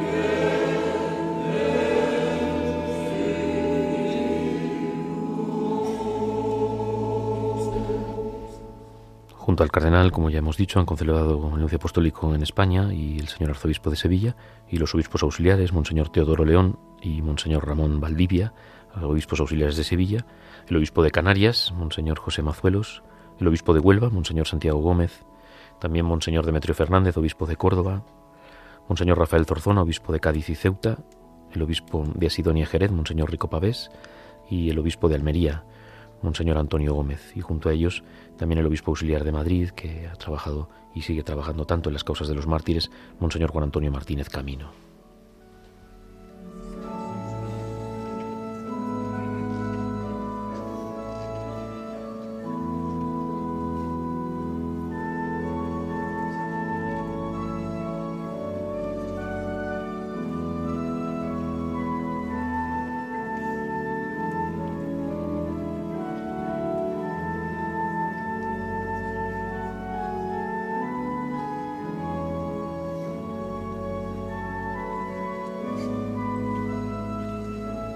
No hemos descrito el, altar preciosísimo que se ha preparado eh, en, la Catedral de Sevilla, en la preciosa Catedral de Sevilla, para esta celebración. En otras ocasiones se han seguido, pues recuerdo la misa que hubo por el COVID, que ya fue en la Catedral de Sevilla, y otras celebraciones, cuando fue la beatificación de los dominicos también. ¿no? Son altares que se, que se preparan para poder celebrar la Eucaristía que quepa más gente dentro del templo catedralicio en las naves laterales y en la central y pues con una imagen preciosísima de la Santísima Virgen y con pues como son esos altares para quien se lo quiera imaginar esos altares de Sevilla repujados en plata tanto en el altar como en el ambón y luego en toda la construcción de la parte de atrás donde están pues los arzobispos de Sevilla Isidoro Leandro y como digo esa imagen preciosa de una Virgen sedente de la Virgen María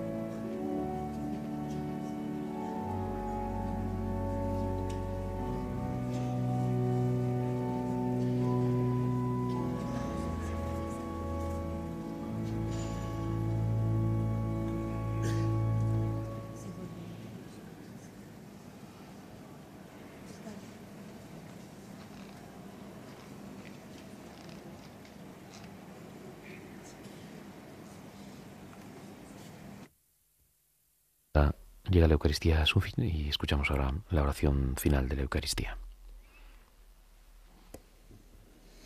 Oremos.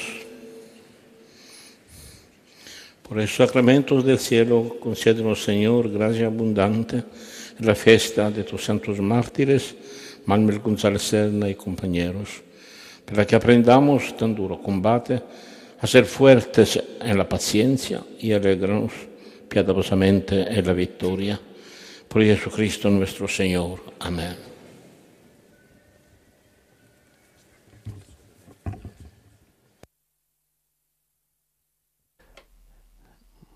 El señor, arzobispo, el señor arzobispo de Sevilla ahora va a dirigir unas palabras de acción de gracias al señor cardenal que preside en nombre de su santidad el Papa. Francisco, presente hoy de manera especial por medio de su representante para esta celebración, el cardenal Marcello Semeraro, prefecto de la Congregación para las Causas de los Santos, para expresar nuestro profundo agradecimiento.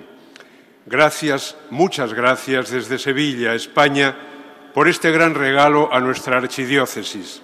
En nombre propio, en nombre de todo el presbiterio diocesano y de nuestro seminario, de los fieles laicos, familiares y amigos de los mártires, de toda la familia diocesana, muchas gracias, Santo Padre.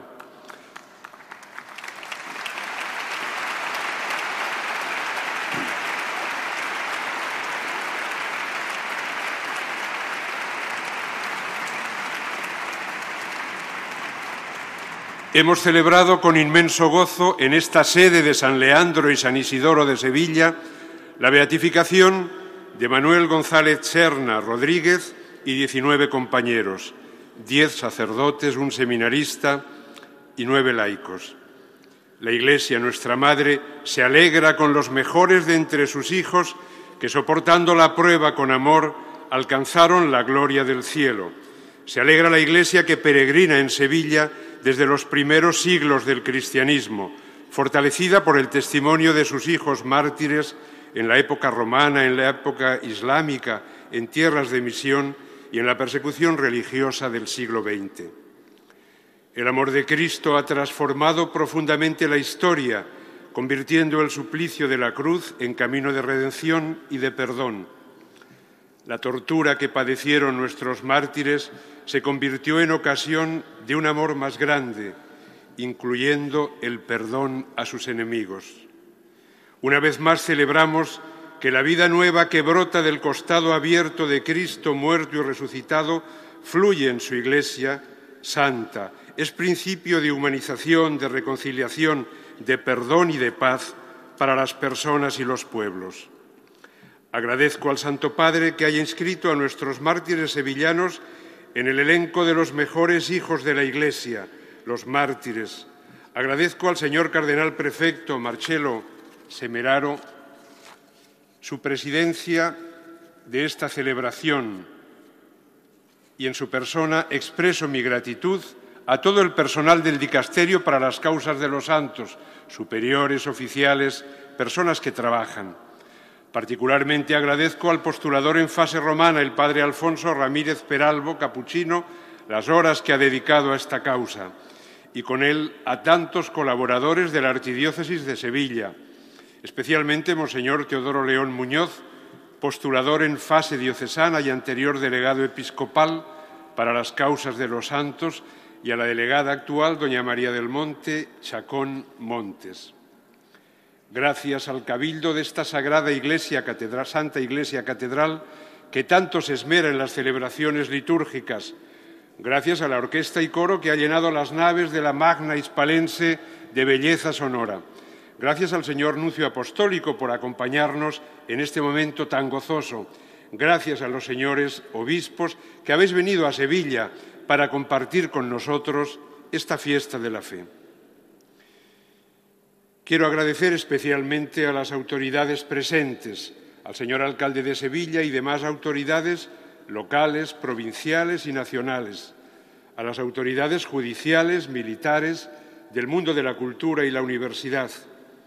Especialmente agradecer la presencia de los alcaldes y alcaldesas que habéis venido porque fue en vuestro pueblo, en vuestro municipio, donde se produjo esta gesta heroica que permanecerá indeleble por los siglos de los siglos. La causa que un día inició el arzobispo emérito de Sevilla, nuestro querido don Juan José Asenjo, ha llegado a feliz término en el primer grado de la beatificación. Esperemos que el Señor nos conceda pronto milagros por la intercesión de estos mártires a los que nos encomendamos con fervor de hoy en adelante y podamos asistir a su canonización en Roma. Nos encomendamos a María Santísima, Virgen de los Reyes, Reina de los mártires, y le pedimos que la sangre de estos mártires se convierta en semilla de nuevos cristianos, en semilla de Evangelio para esta generación y las generaciones futuras. Gracias a Dios, a María Santísima y a todos los presentes. Que así sea.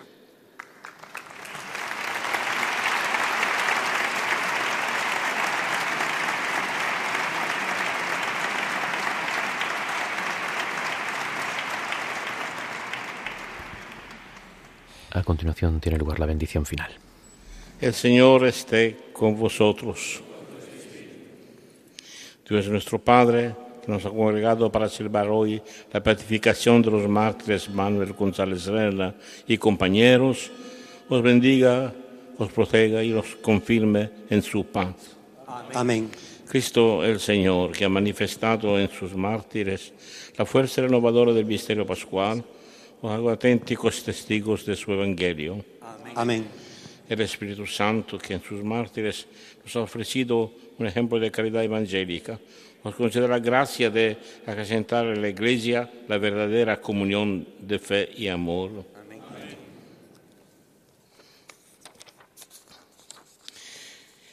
Y la bendición de Dios Todopoderoso, Padre, Hijo y Espíritu Santo, descienda sobre vosotros. Amén.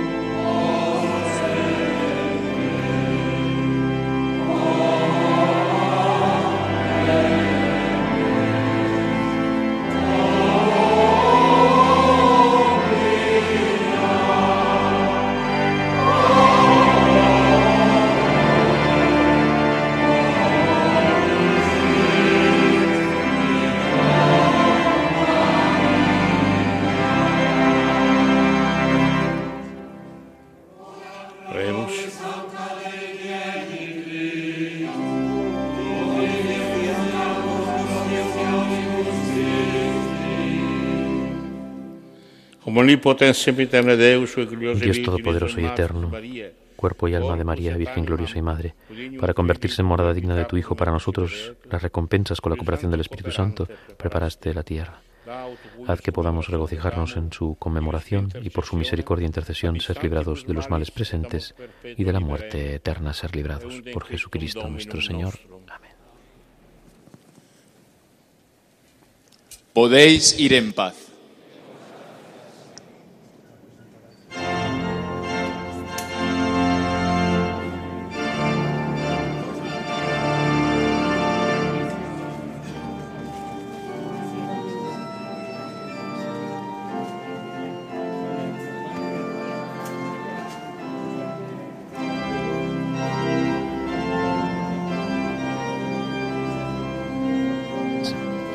La Santa Misa con la procesión final hasta la sacristía, cruz, ciriales, turiferario delante, los acólitos seminaristas del Seminario Diocesano de Sevilla y, y del Seminario Neocatecumenal que existe en esa ciudad, y los concelebrantes, obispos. Hemos asistido, como decíamos ya en varios momentos de la retransmisión, a esta solemne celebración, a, la alegría de poder contar con este grupo extenso de, mártires a los que encomendarnos. Y entre los seglares, que pues muchas veces claro que nos escuchan, supongo, muchos sacerdotes por Radio María, pero está claro que serán más seglares, pues recordar que entre los oficios de los seglares, pues además de la sacristana y del seminarista que recordábamos, pues también ha sido beatificado el beato Agustín Alcalá Genque, abogado que también fue asesinado el primer día de la guerra. Era un abogado y un empresario que fue fusilado en Sevilla, se dedicaba en el ámbito laboral y político desde la doctrina social de la Iglesia a atender pues a tanta gente, también destacaba por la piedad popular y por trabajar en las famosas conferencias de San Vicente de Paul y por ello, como en tantos lugares, en tantas poblaciones, le convirtieron en objetivo prioritario de la justicia y de la revolución popular. Es algo que se ve en la persecución. Mm, se nos prohibía hacer caridad, como vamos a atender nosotros a los pobres, y se les eh, prohibía la educación cristiana. Y por eso este perfil era buscado enseguida para hacerle desaparecer.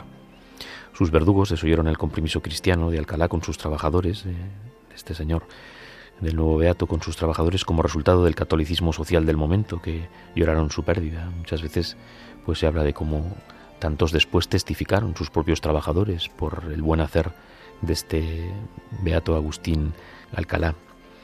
Otro de ellos era farmacéutico en la población de Cazalla. El delito que le valió la condena a muerte al beato Cristóbal Pérez Pascual no fue otro que pertenecer también al consejo parroquial. Llama la atención, pues muchas veces que este es el único motivo, pertenecer al consejo parroquial, estar, como decíamos, con la sacristana inmiscuidas en tareas eh, de parroquia y trabajando. También con una, a través de su trabajo como farmacéutico, pues desarrolló una intensa actividad asistencial y benéfica y lo fusilaron en la población de Cazalla el 5 de agosto de 1936. Otro de los seglares, José María Rojas Lobo, un joven de 26 años, había nacido en Sevilla en el año 1910 y este era abogado. Pertenecía al Partido Católico Acción Popular que había en esos momentos y durante el verano de 1936 estaba en Marchena con su familia y allí fue detenido por los milicianos republicanos. Tratando de huir, le dispararon y falleció cinco días después, algo que también podemos observar. el, mártir eh, tiene obligación de poner su vida a, salvo cuando se le persigue. Lo que hace después es que cuando es detenido o se le pide abjurar de la fe o, o eso blasfemar, pues es cuando da testimonio. Pero aunque huyese, sucede también con las famosas carmelitas de Guadalajara, las primeras en ser beatificadas. Una de ellas también, mientras huía, es fusilada. No, no, no empece eh, ni el testimonio ni el deseo de entregar la vida ¿no? y, de, y de morir. Lo que importa es el que le mata, por qué le mata, el motivo del martirio, que se le busca, por qué se le busca. ¿no? Se le busca por estar comprometido con la Iglesia, se le busca por su compromiso cristiano, se le busca por quién es y se le asesina por su fe. Y eso es lo que hay, lo que, hay que demostrar. Después, en estas situaciones, pues también descubrimos pues los miedos que pasarían los mártires, las angustias que sufrirían muchas veces en la cárcel, eh, incluso las tentaciones que sufrirían, ¿no? Y una vez más, como lo que interesa es este valor para entregar la vida, eh, seguimos viendo imágenes de la Catedral de Sevilla y pues un grupo de familiares y de, personas que han asistido a la beatificación en las gradas del altar, pues se disponen a tomarse una fotografía.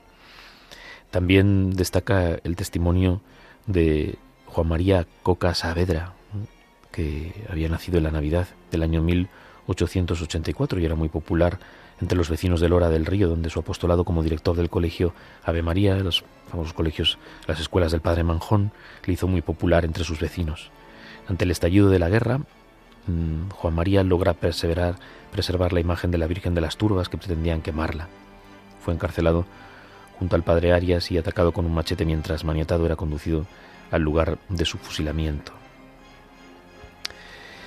El recuerdo de todos estos mártires y, de, y de su padecimiento nos lleva sobre todo a tener presente la necesidad mm, de este deseo de, imitarles y de, y de poder ser valientes en nuestra sociedad y, muchas veces con nuestro círculo más próximo, a veces en la propia familia, que es donde tenemos que evangelizar, con nuestros hijos y con nuestros hermanos y, no tener vergüenza y, poder mm, cuidar nuestra formación para, para poder sacar temas de conversación en donde se pueda defender la fe, no andar con argumentos alocados y sin sentido como digo ahora en las dificultades que ha habido últimamente con las leyes aquí en España, con el tema del aborto, de la eutanasia, que muchas veces a nosotros mismos pues se nos mete la creencia en la que no deberíamos creer y, muchas veces esa eh, ridícula misericordia. El Señor nos invita a seguirle y el testimonio de nuestros mártires es ejemplificador en ese sentido, abrazados a la cruz. El que quiera seguirme, cargue con su cruz cada día, niéguese a sí mismo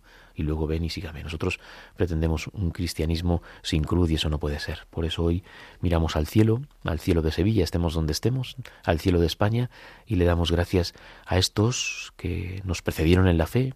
Escuchábamos el otro día el libro de la sabiduría, que son amigos de Dios, eh, llenos del Espíritu Santo y con la fuerza de Dios, porque si no, no se pueden hacer las cosas, con la gracia, porque comulgaban, asistían a la Eucaristía, pertenecían a las parroquias y llenos de fe fueron fuertes para ser testigos de la fe hasta el final, hasta derramar su sangre. El territorio nacional, nuestra tierra española, está sembrada con la sangre de los mártires.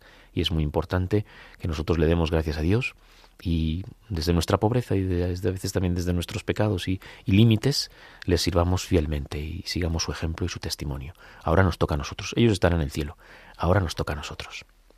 Pues queridos oyentes, antes de finalizar, si me lo permiten, yo quiero destacar un par de cosas, sobre todo del lema que hace eh, referencia a este cartel de los mártires ahora beatos, en el que dice, ofrecí mi vida al Señor y Él me la ha aceptado destacando el triunfo sobre el mal y la muerte al aceptar estos mártires, ahora beatos, perder su vida por amor y fidelidad a Cristo, perdonando también a sus verdugos como hizo el Señor en la cruz. Y también destacamos esa oración después de la comunión del Señor Cardenal, en el que manifestaba que por estos sacramentos del cielo que el Señor nos conceda esa gracia abundante en la fiesta de los santos mártires para que aprendamos de tan duro combate a ser fuertes en la paciencia y a alegrarnos piadosa, piadosamente en la victoria. Así que vamos a despedir ya esta retransmisión, sino antes dar las gracias al Padre Jorge por esta explicación espléndida como hace, como hace siempre en este tipo de eventos. Muchísimas gracias, Padre. A vosotros y saludos a todos los oyentes. Eh, les indicamos a nuestros oyentes que ahora a continuación vamos a dejar unos microespacios especiales de los mártires de Sevilla y a continuación pueden unirse con nosotros en el rezo de la novena a la Virgen de la Milagrosa.